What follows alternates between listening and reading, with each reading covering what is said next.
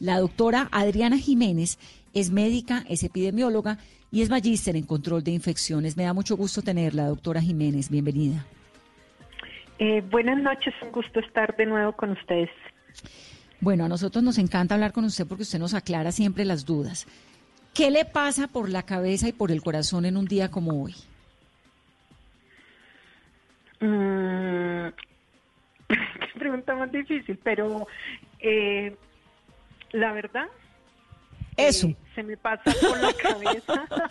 Eso. Mm. Eso. La verdad, con toda honestidad, eh, pienso que estamos haciendo lo que es debido. Lo que es debido. sí. Pienso que estoy completamente de acuerdo con las políticas del presidente Duque. Pienso que llevamos casi dos meses en cuarentena eh, y la cuarentena no se puede interpretar como que entre más tiempo estemos guardados, el virus se va a desaparecer del ambiente. Es decir, uno no puede estar esperando a estar guardado cuatro, seis meses. Y es como yo le ejemplifico a veces con mis alumnos y les digo, es como un juego de la lleva que todos estamos escondidos detrás de las columnas y nadie ha empezado a jugar la lleva. Es inevitable que por lo menos el 55% de las personas nos vamos a tener que infectar. Lo que se hizo con la cuarentena, ustedes lo han oído muchas veces, es darle tiempo al sistema de salud para que se preparara. Nosotros en los hospitales en dos meses no hemos visto que nuestras unidades de cuidado intensivo se llenen, ni nuestros pabellones que destinamos solo para pacientes COVID estén llenos. Eh, nos hemos preparado, hemos leído, tenemos nuevos medicamentos disponibles en el país. Entonces, lo que hay que hacer, si pienso, es tenemos que empezar a salir con la responsabilidad que le compete a cada uno.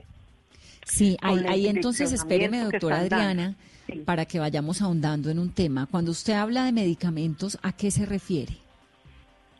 Pues han cantidad en este tiempo, sí, en estos dos meses, cuando empezó esto, no teníamos nada como con qué tratar los pacientes. Ahora hay ensayos clínicos, hay estudios que son muy esperanzadores en medicamentos que veníamos usando para otras enfermedades y que pudieran, porque yo no puedo decir que sea 100% así, pero parece ser que funcionan bien y que los tenemos establecidos en los hospitales y se están tratando en muchos hospitales. Como le digo, son medicamentos que se venían usando antes, unos que se han publicitado mucho, otros que se han publicitado menos y no me pregunten cuáles son porque no los quiero decir al aire. Pero, pero digamos hay una sensación desde la parte suya, científica, clínica, que, le da la sensación de que realmente hay unas medicinas que han estado eh, funcionando, que el sistema de salud está preparándose o está preparado ya mucho mejor.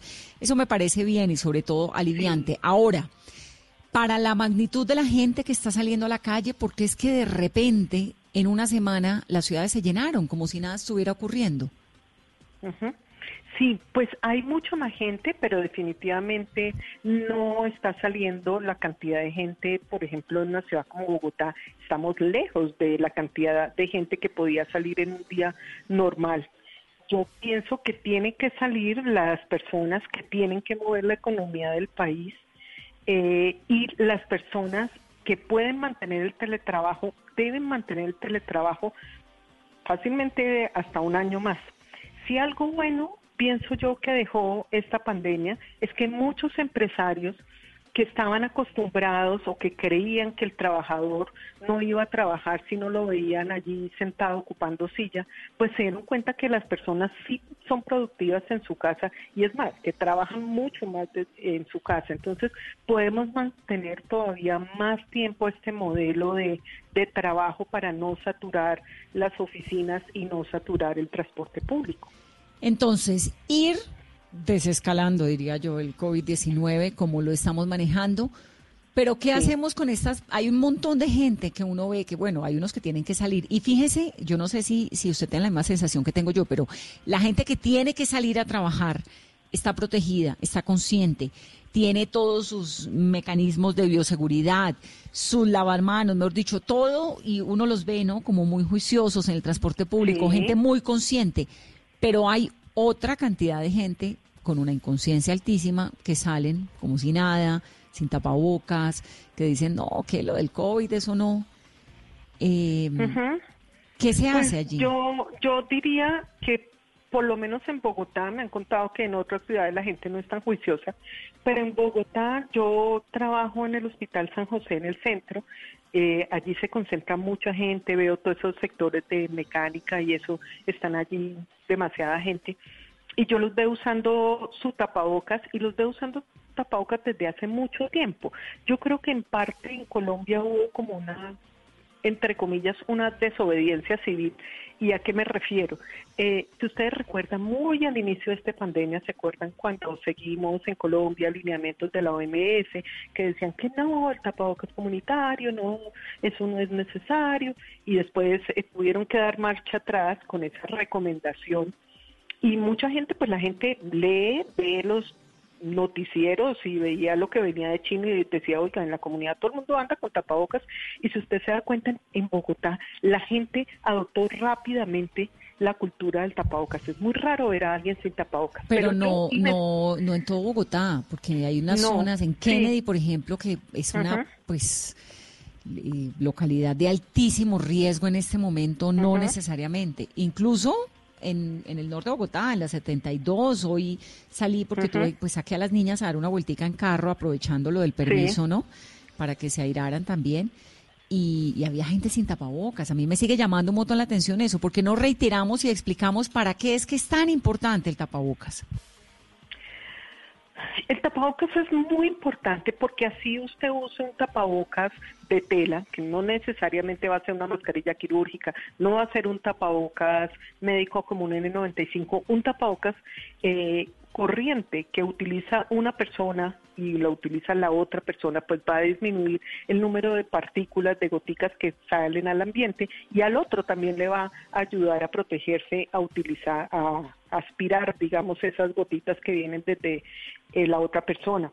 La otra cosa que hay que trabajar mucho, y yo diría así como hace nuestra alcaldesa, y salir un día y decir se prohíbe, por decreto, se prohíbe que ustedes usen guantes, porque el guante sí es la cosa más antihigiénica que puede haber. Totalmente de acuerdo. Le pongo un ejemplo, usted va a un supermercado, la niña de la caja está usando el mismo par de guantes todo el día. No, no, no. Entonces, y estás pasando el microbio de un lado al otro. Y nadie se lava las manos porque está convencido de que los guantes son limpios. Entonces, cada vez que esa niña del supermercado termine de atender a un cliente, pues utiliza su alcohol glicerinado y no contamina todas las cosas cuando las va pasando.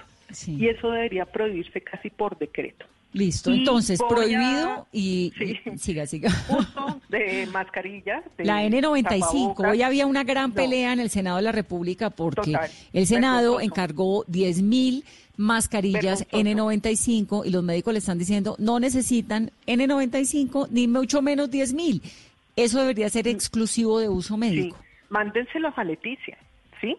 eso que van a comprar, mándenselo a Leticia, porque parte de lo que les está pasando a ellos es porque no han tenido los insumos para protegerse. Leticia, ya que me salgo un poco del tema, Leticia es un departamento con una baja densidad de población. Entonces, ellos deberían tener más facilidades para contener ese brote. Lo que les ha pasado eh, un poco es la falta de insumos que no han tenido. Entonces, esos tapabocas, mándenselos allá.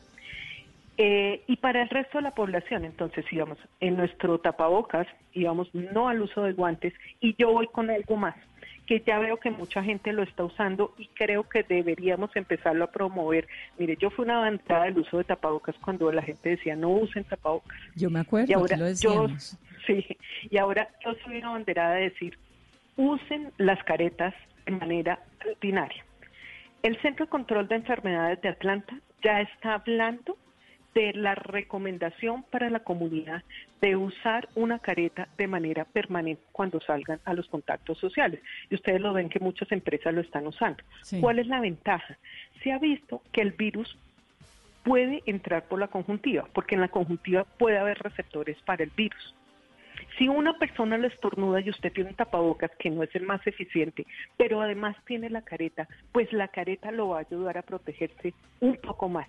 Es una sumatoria de acciones. Yo no puedo decir pues que sea la panacea, pero sí va a ayudar y como le digo, hasta el Centro de Control de Enfermedades de Atlanta lo está empezando a recomendar para la comunidad. No, esto a mí entonces me deja el interrogante enorme de siempre. ¿Hasta cuándo? De repente terminamos todos con tapabocas, con mascarilla transparente, con este aislamiento. ¿Hasta cuándo? Por lo menos un año. ¿Un año más? Sí. ¿En serio? ¿En serio? Oh, Por lo menos. Porque todo eso se va a demorar la vacuna, ¿o qué? Hasta que no tengamos una vacuna, estamos en fila a que cada uno adquiera su boleta de coronavirus hasta que el 55 60% de la población haya adquirido el coronavirus. Es una cosa inevitable. ¿A, esas alturas sabemos si repite o no repite? No lo sabemos, no lo sabemos.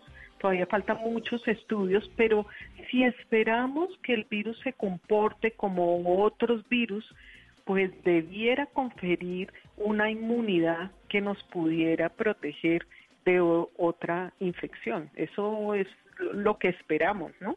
Mm. No sabemos cuánto tiempo dure la inmunidad, pero que nos tenemos que contagiar hasta que no haya una vacuna, pues es inevitable. Fíjese lo que pasó con el Zika y el chikungunya. Cuando fue chikungunya, eh, ciudades como, voy a poner un ejemplo, como Cúcuta, eso se infectó la mayoría de los que se tenían que infectar. Hoy en día, ¿qué pasó con el chikungunya? El chikungunya no se ha ido, el chikungunya sigue y todavía se sigue infectando gente con chikungunya. Lo que pasa es que ya se infectó la mayoría de los que se tenían que infectar. Y algo así, pues tiene que pasar con este virus. Muchos hablan de que viene el verano. Sí. Y entonces tienen esa esperanza de que, ah, no, que el verano en Europa, pues sí, el verano ayuda porque pero no por la temperatura, como dice la gente. Este virus eh, se destruye con 60 grados, entonces lejos estamos de tener una temperatura ambiental de 60 grados. Lo que pasa es que el verano hace que la gente esté menos cercana una con otra. Entonces eso ayuda al distanciamiento eh, de las personas. Si la temperatura fuera tan importante, entonces Leticia no tendría coronavirus. Entonces en las ciudades de la costa no tendrían coronavirus, ¿ves? Cierto, porque, porque es totalmente pues tropical. Doctora Adriana, muchas gracias. Me encanta siempre tenerla aquí en Mesa Blue, usted tan sabia y dándonos esas noticias de un año más. Pero siempre la escuchamos y sus sugerencias desde el primer día cuando nos dijo hay que ponerse eh, tapabocas, me acuerdo, perfecto. Un abrazo, gracias. un abrazo para todos ustedes y con mucho gusto lo que nos requiera.